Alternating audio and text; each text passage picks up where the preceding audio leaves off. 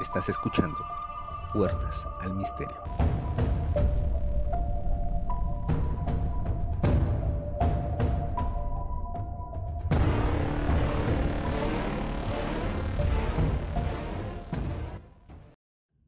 Como película de terror famosa, como ficción aterradora y sangrienta, sí queda en nuestro subconsciente cada vez que escuchamos las palabras degollación, mutilación, desfiguración.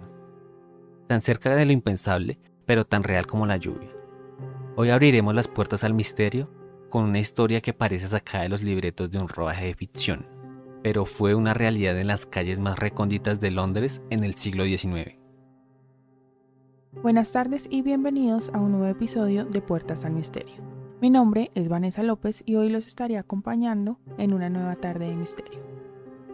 Buenas tardes Vanessa y buenas tardes a todos nuestros oyentes. Mi nombre es Diego Galindo y el día de hoy nos sumergiremos en un caso que hasta el día de hoy sigue sin esclarecerse. Hablaremos de Jack el Destripador. Jack el Destripador.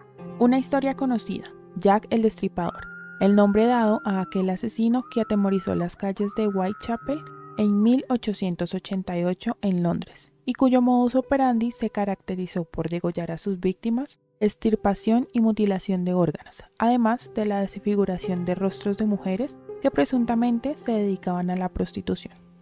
No es un misterio que a finales del siglo XIX, Londres, a causa de su sobrepoblación, aumentó su pobreza en los barrios de clases bajas, induciendo a sus habitantes a la violencia, el alcoholismo y la prostitución. Antes de la violencia y los asesinatos, Whitechapel era asociado con casos de antisemitismo, racismo, delincuencia común y disturbios. En esa época, de acuerdo a la estimación de las autoridades, en octubre del año 88 había aproximadamente 62 burdeles y 1.200 prostitutas. También eran comunes las manifestaciones y protestas por la situación económica que se vivió entre el 86 y el 90, en las cuales sobresalió el Domingo Sangriento, fecha en la cual se realizaron varias manifestaciones y confrontaciones entre el Estado monárquico y los manifestantes. Vale la pena mencionar que Jack, a pesar de no ser el asesino más mortífero de la historia, puede ser considerado tal vez como el más cruel y famoso de todos. Su nombre aún evoca ese miedo de pasos en la noche, de sombras en la oscuridad, de chillidos en los callejones. Nada alejado de una película salida de la cartelera. Es uno de los asesinos que jamás fue identificado ni capturado. Por eso se le colocó el alias de Jack el Destripador. Después de más de 100 años, aún sigue retumbando y apareciendo en estudios, libros y revistas especializadas en perfilación criminal y lo que lo hace tan famoso y constante en el tiempo es que en estos momentos sabemos de él lo mismo que se sabía en aquel entonces. Sí, lo único que sabemos es que era un asesino suelto en las calles de Whitechapel. Aunque hubo y hay varias sospechas y teorías sobre el asesino, nunca llegó a identificarse. La policía recibió al menos tres cartas supuestamente firmadas por el asesino en las que éste se mofaba de las investigaciones y amenazaba con seguir asesinando a más mujeres. Una de las misivas estaba firmada por Jack el Destripador, y a partir de ese entonces el asesino comenzó a ser referido por este apodo. En esa época hubo muchos ataques a mujeres y eso complicó las investigaciones. La Policía Metropolitana de Londres identificó 11 homicidios ocurridos en Whitechapel entre abril del 88 y febrero de 1891. Sin embargo, no había certeza de que todos fueran cometidos por la misma persona. Cinco de ellos sí tenían varios elementos en común y se le atribuyeron a Jack el Destripador. Estos cinco asesinatos fueron denominados los cinco canónicos para distinguirlos del resto de expedientes. Hablando de los cinco casos que se le atribuyeron a este personaje, dicen que hubo más. Sin embargo, los que manejaban el mismo modus operandi fueron los de las cinco mujeres. La policía encontró el cuerpo de la primera víctima canónica, Mary Ann Nichols, a las 3 y 40 de la mañana del viernes 31 de agosto de 1888. Tenía un par de cortes en la garganta, el abdomen parcialmente rasgado, con una profunda hendidura y varias que fueron hechas con el mismo cuchillo con el que la degollaron. El segundo caer fue el de Annie Chapman. Apareció días después, para ser más exactos, el sábado 8 de septiembre, aproximadamente a las 6 de la mañana cerca de la entrada del patio interior de la calle Henbury.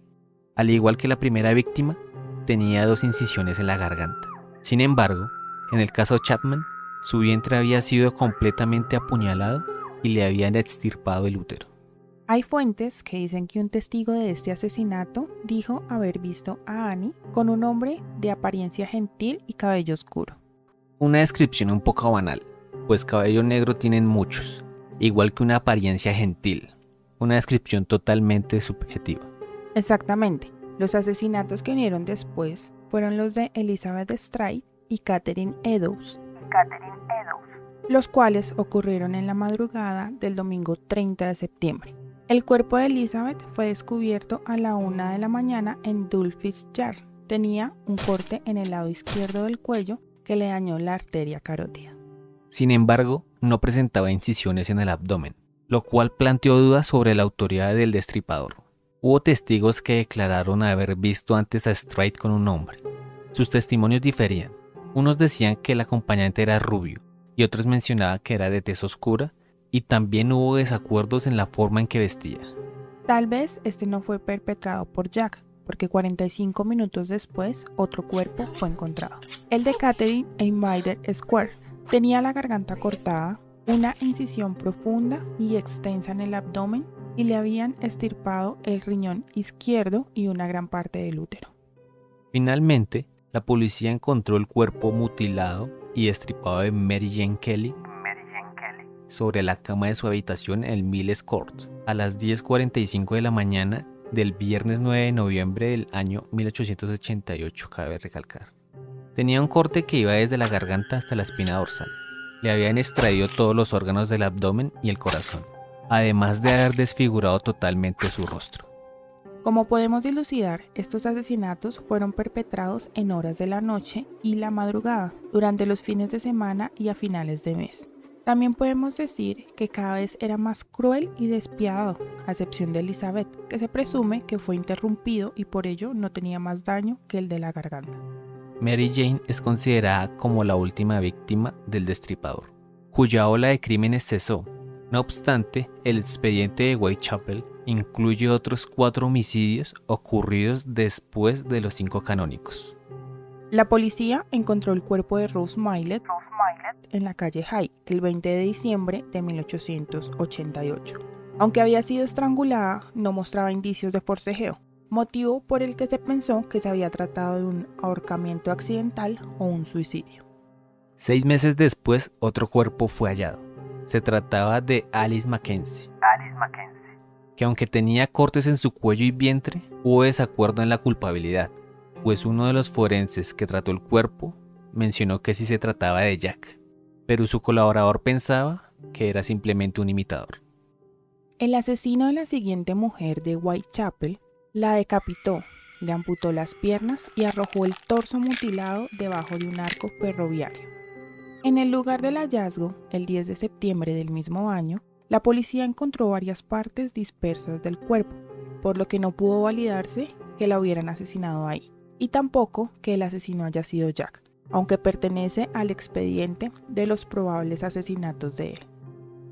El cadáver de la última víctima del expediente de Whitechapel apareció debajo de otro arco ferroviario. De otro arco ferroviario. El 13 de febrero de 1891. Su cuerpo estaba intacto, excepto por un corte en la garganta. Algunos testigos dijeron haber visto a la mujer con un tipo, llamado James Thomas. Correcto, a quien la policía luego localizó y arrestó por el delito de asesinato. Incluso se llegó a pensar que él era Jack el Destripador. Sin embargo, poco después fue absuelto de los cargos y puesto en libertad por falta de pruebas incriminatorias. La opinión pública atribuyó otros homicidios a Jack el Destripador, aunque en algunos casos no hubo evidencia para corroborar que dichas muertes hubiesen ocurrido. La prensa aprovechaba toda esta situación para hacer un show mediático. Los documentos policíacos sobre los asesinatos de Whitechapel permiten conocer cómo era el procedimiento de investigación en la época victoriana. Para recopilar información había un extenso grupo de investigadores, los que recopilaban información y los que analizaban las pruebas.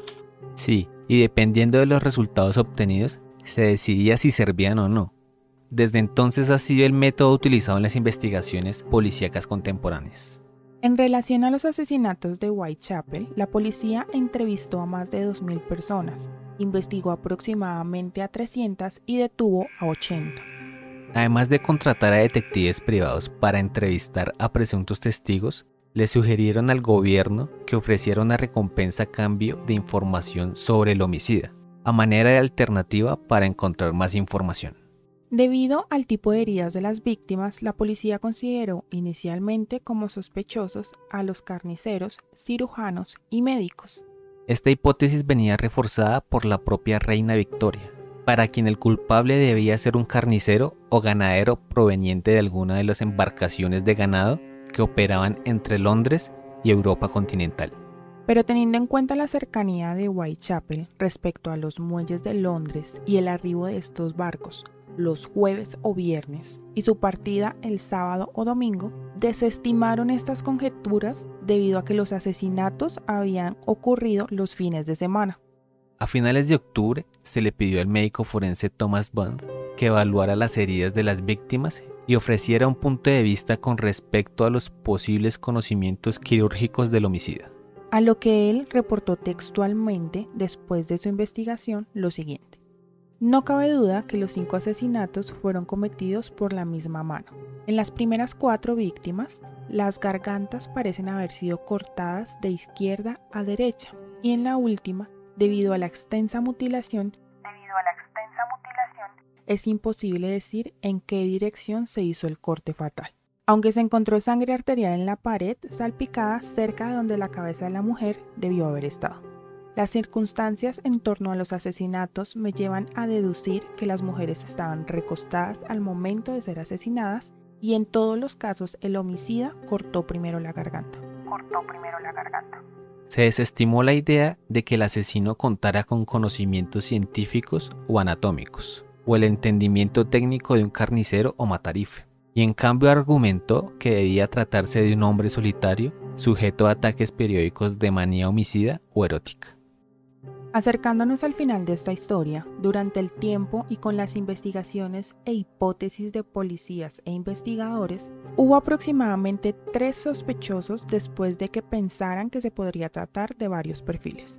También se pensó que el responsable podía ser un hombre culto y de clase alta, posiblemente un doctor, aristócrata o miembro de la familia real, O miembro de la familia real. que había llegado al barrio procedente de un sector más opulento. Aunque dichas suposiciones podrían haber obedecido a estereotipos culturales como el temor a los médicos, la desconfianza en la ciencia y la explotación de los pobres por los ricos. A pesar de todo esto, salieron a la luz el nombre de tres sospechosos. Severin Antonovich Klousowski, quien fingía llamarse George Chapman para parecer británico. Fue un asesino serial polaco que mató mediante envenenamiento a sus tres sucesivas esposas. A sus tres sucesivas esposas. William Henry fue sospechoso de haber sido el anónimo asesino en serie victoriano llamado Jack el Destripador. Murió ejecutado en la horca en 1889, un año después de acontecidos una serie de crímenes con mutilación en el distrito de Whitechapel, en el este de Londres. Y por último, tendríamos a Frederick Bailey Dimming, quien fue un marino mercante y homicida múltiple británico, que asesinó a sus cuatro hijos menores y a sus dos esposas. También se sospechó que pudo haber sido el anónimo asesino en serie. Debido a todas estas conjeturas, investigaciones, asesinatos y show mediático en los medios de comunicación, salieron a relucir unas cartas que supuestamente eran mofas de Jack hacia la policía. Una de ellas llamada Querido Jefe decía, Querido jefe, constantemente oigo que la policía me ha atrapado, pero no me echarán mano todavía.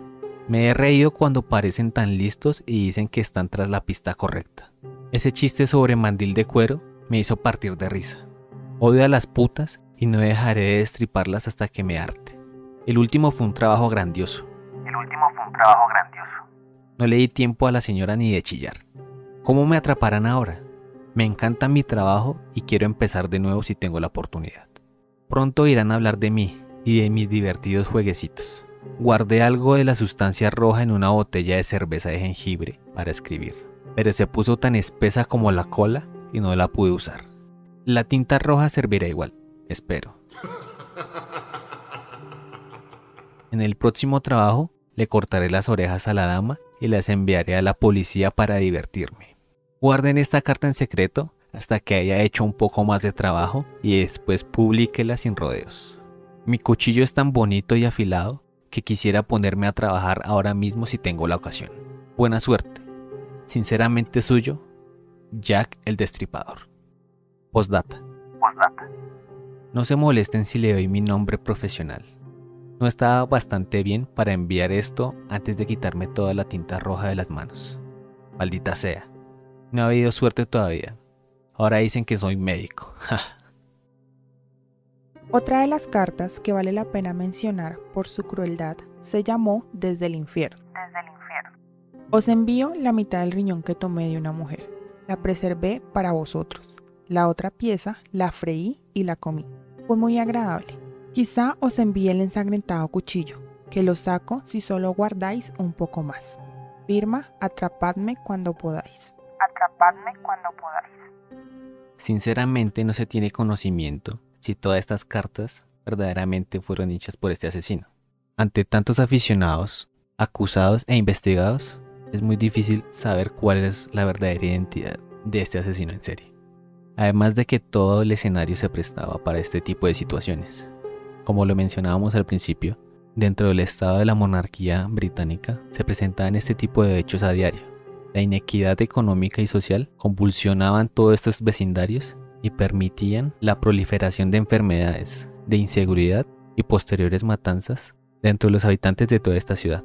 De puertas para afuera, la reina Victoria pretendía mostrar que todo dentro de su país transcurría de una forma normal, pero las posteriores manifestaciones y confrontaciones del pueblo contra los estamentos gubernamentales demostraban que todo esto no estaba bien y daban pie para que todo este tipo de psicópatas y asesinos, porque no fue solamente él, hicieran de las suyas.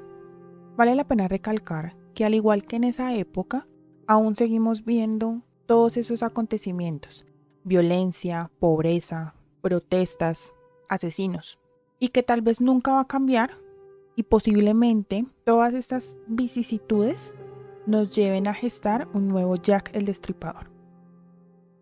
Y con esto cerramos nuestro capítulo de hoy de Puertas al Misterio, donde la realidad es más fuerte que la ficción. Recuerden seguirnos en nuestras redes sociales. Denle like, comenten y compartan.